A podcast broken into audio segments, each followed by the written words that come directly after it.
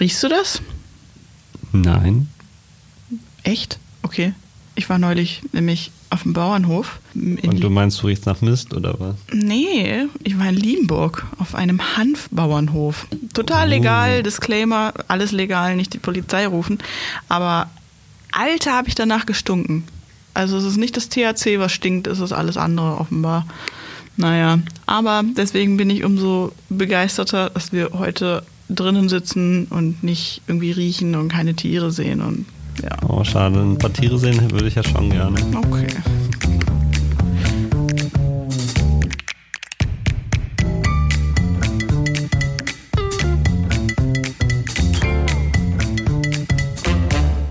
Moin, moin, moin und herzlich willkommen zu Zwischen den Zeilen. Das ist der Podcast der Braunschweiger Zeitung, wo wir hinter die Kulissen schauen. Und neben mir sitzt Lukas Dörfler.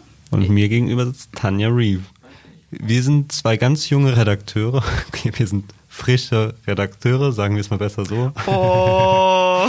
Ähm, und wir treffen uns jede Woche mit Leuten, die bei uns arbeiten oder nicht bei uns arbeiten, aber einen anderen Bezug zur Presse haben. Und ja, werfen gemeinsam mit euch einen Blick hinter die Kulissen. Und heute haben wir wirklich einen Gast, auf den Tanja und ich uns schon so lange freuen. Sie war nämlich mal unsere Chefin zeitweise. Erst von Tanja, dann von mir. Sie hat wirklich einen ganz eigenen, sehr modernen Führungsstil. Und die Rede ist von Anna Weiblinger. Sie wird uns mal so erzählen, wie man so eine gute Führungskraft wird, wie sie es ist.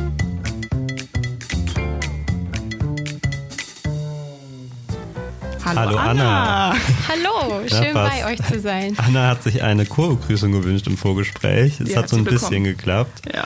Ähm, Anna, mega schön, dass du da bist. Ich freue mich auch sehr. Wir müssen sagen, dass Anna echt ein Gast ist, auf die haben wir schon lange gehofft. Mhm. Weil ich glaube, da kann ich für uns beide sprechen. Wir sind beide große Fans. Ja. Oh. ähm, willst du dich gleich mal kurz vorstellen? Wer bist du? Sehr gerne. Ich bin Anna Weiblinger, ich bin 32 Jahre alt. Ich komme gebürtig gar nicht hier aus der Region, sondern ich bin Schwäbin. Ich komme ursprünglich aus Reutlingen, das liegt südlich von Stuttgart am Rand der Schwäbischen Alb und bin seit 2015 hier in Braunschweig und bin tätig als ähm, stellvertretende Regionalleitung Nord und stellvertretende Content-Chefin. Okay, von Reutlingen nach Braunschweig ist ja auch ein gutes Stück. Wie war denn dein Weg hierhin? Wie kam's? Ich habe ein paar Umwege genommen, bis ich hier gelandet bin. Ähm, ich würde mal anfangen mit meinem Bachelorstudium. Da bin ich nach Tübingen. Man merkt schon, bei uns in der Region gibt es so ein gewisses Schema, wie Orte benannt werden. Reutling, Tübingen. Ist nicht allzu weit weg, zehn Kilometer von Reutling. Habe aber einen einsemestrigen Umweg über Göttingen genommen. Also ich bin schon mal so ein bisschen Richtung Braunschweig getitscht, aber dann wieder zurück. Ich habe in Tübingen ähm, Medienwissenschaften und Ethnologie studiert, weil ich halt schon immer gesellschaftlich interessiert war. Ich wollte schon immer teilhaben an Entscheidungen, die verstehen und erklären. Also ich habe so diesen klassischen Weg gemacht, ähm, Schulsprecherin, davor Klassensprecherin, also wirklich so, war immer mit dabei und wollte immer mitwirken. Und da war klar, irgendwas mit Medien wäre ganz gut, weil man da wirklich sehr viel mitbekommt und einfach auch darüber berichten kann, also alle anderen auch mit ins Boot holen kann. Das war mir immer ganz wichtig. Ich habe ähm, lange überlegt, wie man Ethnologie leicht zusammenfassen kann, Ja. weil damit, glaube ich, viele nichts anfangen. Ich habe eine Definition gefunden, die es sehr gut trifft. Einführung in, in die Ethnologie Einführung. 1 mit Anna Weiblinger. Ähm, die Ethnologie beschäftigt sich mit unterschiedlichen Lebensweisen der Menschen in ihren kulturellen und sozialen Ausdrucksformen weltweit und zu allen Zeiten. Also sowas wie Soziologie nur ein bisschen weiter gefasst und ein bisschen internationaler, würde ich mal sagen. Klingt ja auch so ein bisschen eigentlich wie für Journalisten geschaffen, ne? Also, dass man wirklich guckt, wie Menschen leben. Genau, richtig. Das Ja. war eine super Kombination. Und in Tübingen habe ich damals ähm, durch Medienwissenschaften einfach auch so reingeschnuppert in verschiedene Bereiche. Wir hatten Hörfunkseminare, haben angefangen zu schreiben und dann stand natürlich das obligatorische Praktikum an und zack, da hat es mich Richtung Lokaljournalismus verschlagen. Ich bin zu meiner Heimatzeitung gegangen, dem Reutlinger Generalanzeiger, habe da klassisch wie die meisten von uns wahrscheinlich ein Praktikum absolviert und war dann Feuer und Flamme. Ich äh, kann mich wirklich, als wäre es gestern gewesen, daran erinnern, mein erster Artikel. Da hieß es, ja, geh doch mal los, der Biber in Baden-Württemberg ist voll das Thema. Dann habe ich mir den Bezirksbiberberater geschnappt, ähm, Gummistiefel angezogen. Ich war völlig unbedarft, hatte keine Ahnung, kein Auto, bin bei dem mitgefahren und dann sind wir wirklich den ganzen Tag durchs Lautertal bei uns auf der Alp gestapft. Ähm, dann hat er mir immer grasbewachsene Hügel gezeigt, meinte, das ist eine Biberburg. Ich habe die schrecklichsten Fotos aller Zeit zurückgebracht. Aber als ich wieder da war, wusste ich, das, das will ich unbedingt machen. Mhm. Weil wann kann man solche Erfahrungen sammeln und den Menschen einfach davon berichten? Und seither bin ich auch Biber-Expertin. Also falls ihr irgendwie was wissen wollt, ich konnte nicht alle Informationen, die ich habe, in den Artikel damals einarbeiten. Wie das ja oft so ist. Genau. Genau, also du hast mit dem Biber-Bezirksberater Biberburgen fotografiert, ähm, um das einmal festzuhalten. Ähm, genau, dann dein Praktikum endete dann und wie ging es dann weiter für dich? Genau, also ich habe während der Zeit schon ähm, die Chance bekommen, einmal pro Woche eine komplette Zeitungsseite zu gestalten, nämlich die Kinderseite. Habe das auch über ein Jahr gemacht war da mal mit meinem Gesicht drauf und habe dann einfach wirklich viele Themen bestückt. Mhm. So, und ähm, dadurch, dass ich die Erfahrung gemacht habe, ähm, bin ich erstmal so Richtung Kinderjournalismus unterwegs gewesen. Ich bin dann aus Tübingen gewechselt nach Hamburg, Hamburg Calling quasi für meinen Master. Und der Vorteil an Hamburg ist, dass es da auch so viele große Verlage gibt. Also ich war dann bei den Kindermagazinen dieser großen Verlage, bei Giolino von Gruner und Jahr, beim Kindermagazin vom Spiegel und muss sagen, das war wirklich eine sehr prägende Zeit, weil man da so intensiv an seinem Schreibstil gearbeitet hat, wirklich auf jede Formulierung haarklein geschaut mhm. hat jede Information überprüft hat, dass sie sitzt. Und das hat mich sehr beeinflusst bis heute und hat, glaube ich, meine Sprache und meine Schriftsprache so ein bisschen verfeinert. Aber wie bist du denn von Hamburg nach Braunschweig jetzt wieder? Ja, genau, das ist die Frage hier. Das ist die Frage. Warum bist du hier? Warum bin ich hier? Das hatte tatsächlich mit meiner Masterarbeit zu tun. Ich habe geschrieben über Weiterbildung von JournalistInnen mhm. ähm, und bin an Katrin, damals noch Teschner, jetzt Schiebold geraten. Also mhm. quasi mein mhm. Pendant als Regionalleitung im Süden. Und sie hat mir ein Interview gegeben damals für Weiterbildung von Journalisten und auch Ausbildung. Und dann habe ich übers Volo hier gehört und dann dachte ich, oh Mensch, das mache ich mal. Hm. Und so bin ich in Braunschweig gelandet. Genau, hier an der Stelle, wir haben auch Katrin Schiebold schon mal interviewt im Podcast. Gerne mal reinhören. Mhm, zu ihrer Puzzlezeit. Genau. So, dann warst du hier im Volo. Ähm, hast schon Kinderseite gemacht und so weiter. Entschuldige den Kommentar, aber du bist ja erst 32 und du bist schon Führungskraft. Das ist ja schon mal, ich bin beeindruckt. Ähm, ja, und als wir dich kennengelernt haben, warst du ja auch schon Teamleiterin. Genau. Das ist schon so zwei, drei Jahre her, ne? Ja, ja, so in dem Dreh. Wann warst du denn mit dem Volo fertig? Und ja. was mache ich falsch, dass ich jetzt mit 30 noch keine Führungskraft bin? Also, ich habe tatsächlich in der Vorbereitung auf das Gespräch darüber nachgedacht, wann es diese Richtung genommen hat. Und ich bin niemand, der, mein, der das Leben so durchplant oder mhm. taktet mhm. oder sich irgendwie großartig was vorgenommen hätte. Ja. Es war so ein bisschen Zufall, ehrlicherweise. Ich war fertig mit dem Volo nach zwei Jahren, habe das klassisch gemacht wie ihr auch ähm, und dann war zu dem Zeitpunkt die Stelle als Assistentin der Chefredaktion frei. Das ist eine Trainee-Stelle gewesen für Nachwuchsführungskräfte. Das heißt, man hat der Chefredaktion natürlich zugearbeitet, aber ihnen auch in Entscheidungen über die Schulter gucken können. Wie macht man das? Wurde so ein bisschen auch in die oberen Ebenen mit eingeführt. Also hat dann auch Richtung Geschäftsleitung mal mhm. ähm, Einblicke gewonnen. Genau, und dann hatte ich die Möglichkeit, diese Position zu übernehmen, habe mich dafür entschieden und während dieser Zeit merkte man, glaube ich, und merkte ich selber auch, das liegt mir eigentlich sehr. Hm. Also Organisation, Planung von Themen insgesamt, also auf Strukturen gucken, was kann man anders und besser machen, hm. Projektmanagement, das habe ich da alles gelernt und mitgenommen. Ja, und warum, warum, warum lernt man überhaupt, wie man eine Führungskraft sein kann? Ich dachte, man ist irgendwie zehn Jahre in einem Unternehmen und dann sagt man, naja, gut, du bist jetzt schon so lange dabei, du rutschst mal eine Gehaltsstufe hoch. Was hat sich da geändert vielleicht auch? Das ist tatsächlich ein ganz wichtiges Thema in Bezug auf Unternehmenskultur. Hm. Also wie du beschreibst, so war das früher. Ich glaube, es ist auch noch nicht allzu lange her, dass man einfach geguckt hat, wer war am längsten da. Hm. Bei uns im Journalismus, wer schreibt eigentlich die besten Texte und hm. zack, als Beförderung wurde man Führungskraft. Hm. Es gehört aber so viel dazu, diese Position auszuüben. Also habt ihr euch, also wie würdet ihr Führungskraft definieren? Die auch mal Verantwortung übernimmt. Aber das ist ja auch, sage ich mal, sehr. Also eine Führungskraft übernimmt Verantwortung, aber was heißt das eigentlich? Müsste ja, ich jetzt auch mal also ich definieren. Ich finde es auch eine gute Frage, weil ihr seid jetzt ja beide Regionalleiterin. Mhm. Müssen wir gleich auch nochmal drüber sprechen, weil es eine ziemlich neue Stelle ist. Du bist ja tatsächlich die erste Regionalleiterin mit Katrin. Mhm. Ähm, aber man liest zwar ab und zu Texte von euch, aber jetzt auch nicht oft.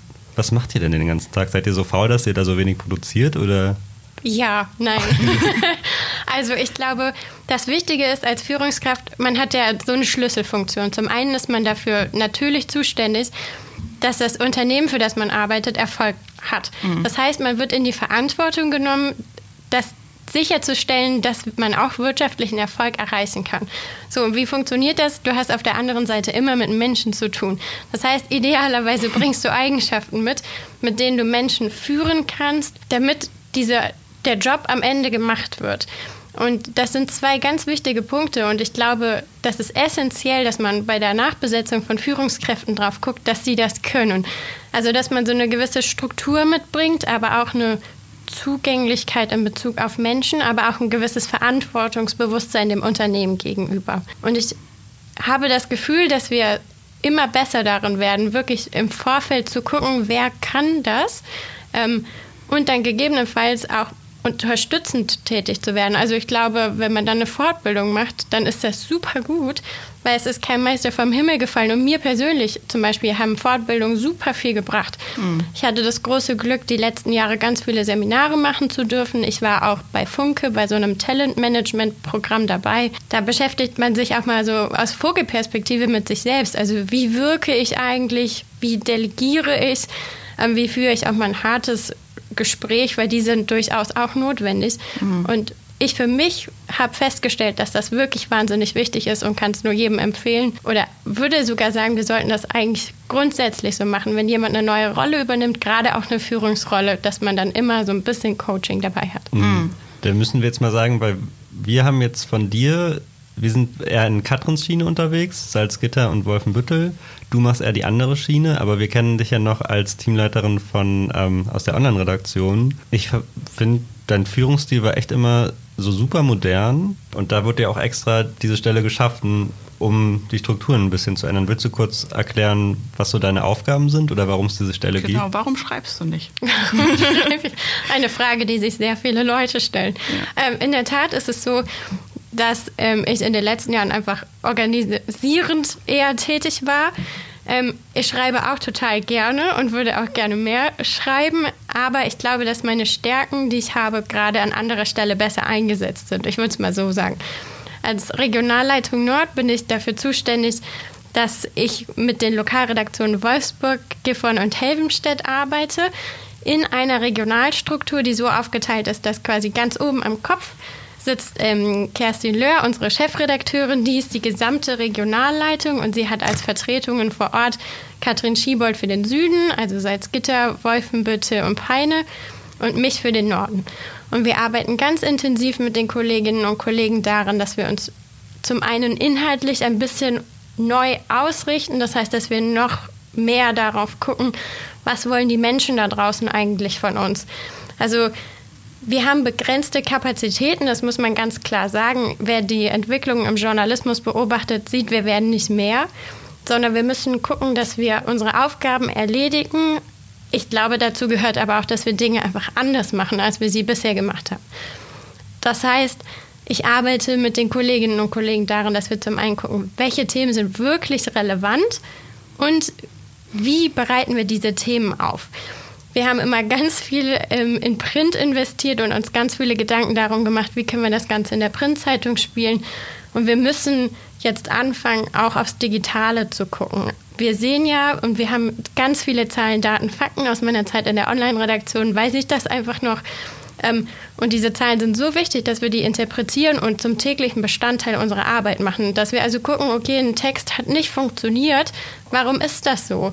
Wurde der vielleicht schlecht gespielt? War das Thema schlecht? Woran liegt es? Und das ist meine Aufgabe, dass wir da täglich drauf gucken und dann am Ende einfach wirklich noch mehr Menschen mit den richtigen Inhalten erreichen. Hm. Und du hast gerade gesagt, Kerstin, Katrin, du, jetzt waren alle drei bei uns schon. ähm, ihr seid ja alles drei Frauen. Das ist so, ja. Ähm, Ist das was Besonderes in der Branche oder ändert sich da was? Also, ähm, ich glaube, dass es schon in gewisser Weise was Besonderes ist, dass wir jetzt so aufgestellt sind, wie wir sind. Ich habe auch das Gefühl, dass wir als Verlag, dass wir als Redaktion da sehr weit vorne sind, was Parität angeht. Aber mein Gefühl ist auch, wir haben viele weibliche Führungskräfte und das freut mich auch sehr.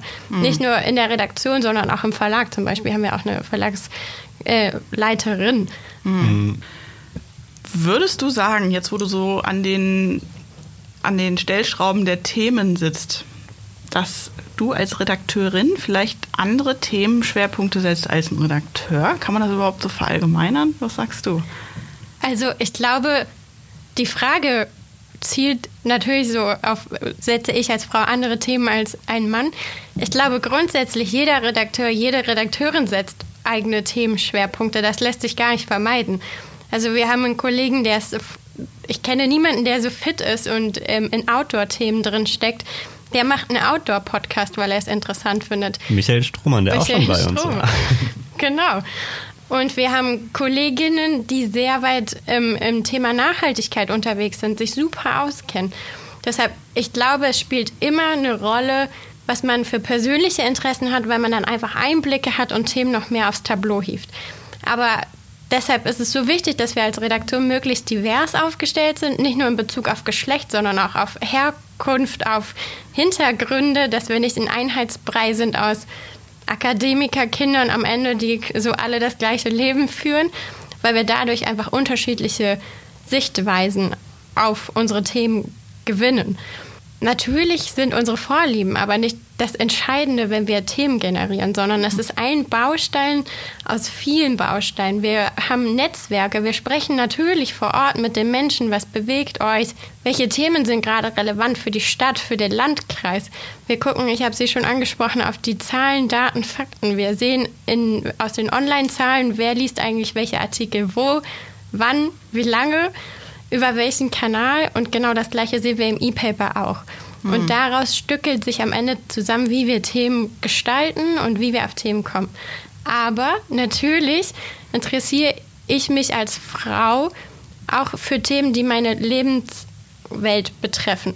Und ich glaube wohl, dass wir durchaus dadurch, dass Redaktionen lange Zeit sehr männlich waren, wir manche Themen einfach nicht auf dem Schirm hatten. Mhm. Also ich weiß, dass jetzt eine Kollegin gerade an einem Text arbeitet über Endometriose, ein ganz großes Thema für viele Frauen, aber in der Berichterstattung hat es bislang nicht stattgefunden oder wenig stattgefunden. Ein anderes Thema ist zum Beispiel Frauen in der Medizin, also Behandlungen von Frauen. Da gibt es ja auch ganz viele Studien zu, die sagen, okay, man geht eigentlich immer von dem männlichen Körper aus. So, also ich glaube durchaus, dass man als Frau da nochmal andere Themen auch setzen würde und ich glaube, ich bin auch grundsätzlich sensibler dafür, wenn ich mir angucke, wie haben wir Texte gemacht und dann fällt am Ende auf, okay, wir haben nur mit Männern gesprochen in diesem mhm. Artikel und würde da auch schon auf eine Parität achten.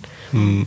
Man sieht aber ja trotzdem in Deutschland, dass auch echt wenig Frauen in Führungspositionen sind. Und jetzt bist du ja auch noch ziemlich jung dazu. Und ja, jung und Frau, fällt es dir da manchmal schwer, dich durchzusetzen? So alten, ich will jetzt nicht sagen alten weißen Männern, aber ich sage es einfach alten weißen Männern gegenüber, die hier nicht nur in unserem Unternehmen, sondern generell fällt dir es da schwerer? Also ich glaube grundsätzlich, wenn man sich auch so die Medienlandschaft anguckt, dann sind wir schon irgendwo ein bisschen was Besonderes, weil wir eine Chefredakteurin haben, wie wir vorhin schon besprochen haben. Also wir sind sehr viele Frauen und wenn man es mit anderen Verlagen vergleicht, da sind schon sehr viele Männer an den Führungspositionen. Mhm. Ja.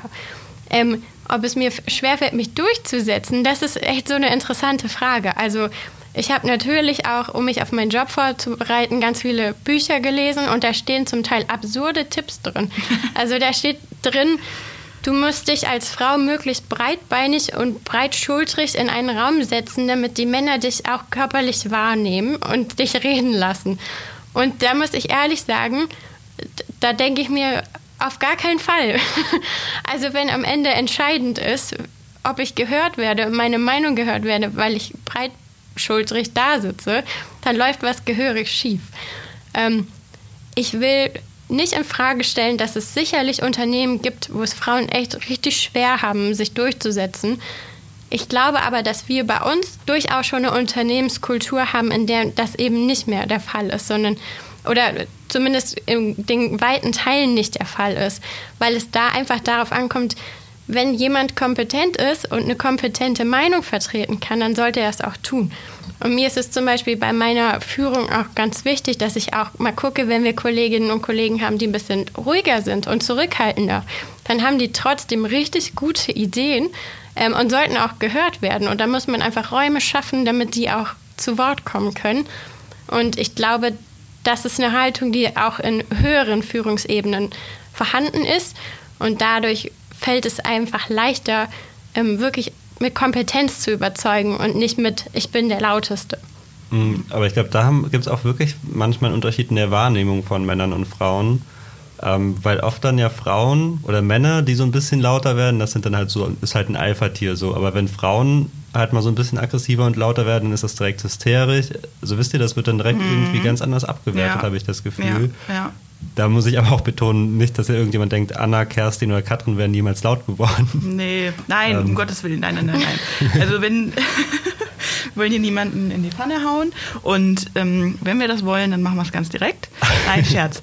ähm, ja, sag ich mal, ich stehe noch so an meinem an einem Anfang meiner Karriere. Ich habe manchmal noch so das Problem, ich glaube, ich komme manchmal falsch rüber. Was ist ein Kommunikationstipp, den du mir geben kannst? Weil äh, ich hab, bin gerade so ein bisschen ins Nachdenken gekommen mit diesem sich breitbeinig in den Raum setzen und so. Hm, ich glaube, das mache ich manchmal unterbewusst so, weil ich denke, naja, wenn ich immer so sage, ja, ach komm, ach bitte, ach Mensch, hm, äh, dann werde ich nicht gehört. Mhm. So. Und ähm, was wäre denn so dein Kompromiss zwischen breitbeinig sich irgendwo hinsetzen und bittstellerisch auftreten? Und ohne sich zu verstellen auch. Genau. Das ist so mein, das ist so mein Problem. Ich glaube, man sollte grundsätzlich bei sich bleiben. Ja. Ähm, und das klang jetzt so, weil ihr so lieb seid und so nette Sachen über mich sagt, aber ich habe auch schlechte Eigenschaften. Das muss man dazu sagen. Ich bin auch furchtbar ungeduldig. Ich zähle manchmal nicht bis drei, bis ich eine E-Mail-Antwort schreibe und dann ist die vielleicht auch schärfer, als sie sein sollte. Was ich ganz wichtig finde, ist, man muss sich immer selber reflektieren. Man muss am Ende des Tages nochmal drüber nachdenken, okay, war ich heute in der Situation vielleicht nicht so, wie ich gerne gewesen wäre? Mhm. Und dann sucht man nochmal das Gespräch mit der Kollegin oder dem Kollegen. Mhm. Und das Zweite, was ich ganz wichtig finde, ist, sprecht miteinander, mhm. holt euch Feedback und gebt euch Feedback. Ich finde, das sollte institutionalisiert werden, dass man regelmäßig miteinander darüber spricht, ey, wie ist das bei dir angekommen, was ich gesagt habe? Ähm, hast du mir mal einen Tipp? Mhm. Ja. Und dann am Ende bleib bei dir. So, du, das bringt überhaupt nichts, wenn du jetzt anfängst, dich umzustellen. Mhm. Ich hatte, ich habe damit auch viel zu tun gehabt, weil schon in meinen Grundschulzeugnissen drin steht, okay, Anna führt immer die Diskussion an. Mhm. Und ich habe damit auch jetzt in der Funktion ganz viel mit zu tun gehabt, okay, wie kann ich denn sicherstellen, dass ich nicht der Vorturner bin, mhm. ähm, sondern dass wirklich alle mit an Bord sind. Ja. Und habe da auch mit Coaches drüber gesprochen. Und am Ende ist der Tipp immer, bleib wie du bist, aber bleib reflexiv und denke, bleib offen dafür, wie du dich verhältst. Hm. Also ich glaube, am Ende scheitert es wirklich immer dann, wie du schon sagst, an der Kommunikation. Man muss einfach miteinander reden. Und ich glaube, das ist auch in Homeoffice-Zeiten total verloren gegangen, muss ich ja. sagen. Ne? Wenn wir dann alle in unserem, äh, in Microsoft Teams uns hin und her chatten, manchmal kommt irgendwas blöder rüber, als es überhaupt gemeint ist. Ähm, ja, klar, man kann dann Videocall machen, aber so ganz ersetzt ist das miteinander nicht. Also ich hoffe insofern, dass wir vielleicht irgendwann mal in eine Phase der Pandemie kommen, wo wir wieder in einer Redaktion sitzen können. Aber das nur am Rande. Anna, was wünschst du dir für die Zukunft? Das ist eine sehr offen gestellte Frage. Die kannst du beantworten, wie du möchtest. Oh je. ich habe sehr viele Wünsche. Ich wünsche mir, dass wir als Lokaljournalismus hier vor Ort weiter relevant sind, wieder an neuer Relevanz gewinnen, dass wir auch bei jüngeren Menschen Gehör finden und ankommen, dass sie wahrnehmen, warum es wichtig ist, unabhängige Presse vor Ort zu haben, dass wir aber gleichzeitig offen genug bleiben, um zu gucken, wie wollen die Menschen uns auch erleben. Also nebst Schreiben und Artikeln, die wir geschrieben haben, wie ihr jetzt hier mit dem Podcast, dass wir da einfach wirklich gemeinsam diese Region hier lebendig halten durch Berichterstattung, durch überraschende Texte, über, durch Informationen. Das fände ich, das wäre mein Wunsch für die Zukunft. An dieser Stelle sei gesagt, wie immer stehen in den Show Notes die Kontaktdaten von Lukas und mir. Wenn ihr Fragen oder Anregungen habt, schreibt uns gerne. Aber erstmal müssen wir Anna verabschieden. Vielen lieben Dank für das wirklich eindrucksvolle Gespräch. Ich glaube, wir hätten jetzt noch mal eine Stunde weitersprechen können. Es gibt so viele Facetten. Ja, vielleicht sehen wir uns ja irgendwann wieder in dem Podcast. Sehr Hören gerne. Danke, dass du da warst. Mach's gut. Dankeschön. Tschüss. War schön.